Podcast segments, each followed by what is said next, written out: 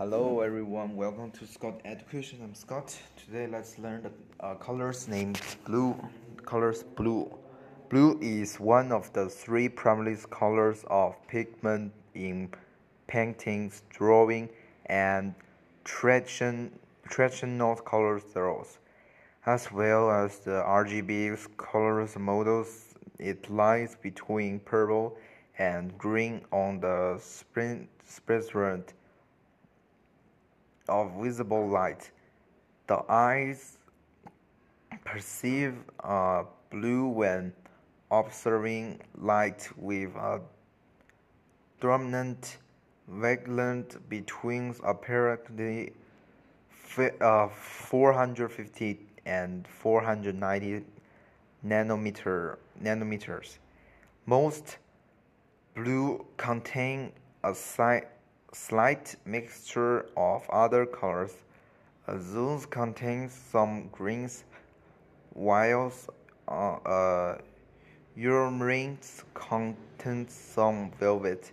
The clear daytime sky, uh, sky and deep sea appear blue because of an optical effect known as Rayleigh uh, scattering. An optical effect called Tyndall's effect explains blue eyes.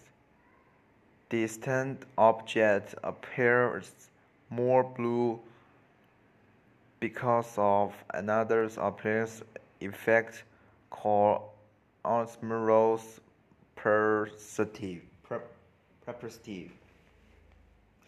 Blue has been an important color important colors in art and decorations since ancient time. The semis of pearls stones lips lip uh, lapis lazuli, lazuli was used in ancient Egypt for jewelry and ornaments and later in the Renaissance to make the pigment your treatment the most expressive of the pigments in the 8th century Chinese uh, artists used cobalt, cobalt blue to color faint blue and white cornland. In the Middle Age, Europeans used it to the clothes and with their indigos from America. Okay, that's the first one.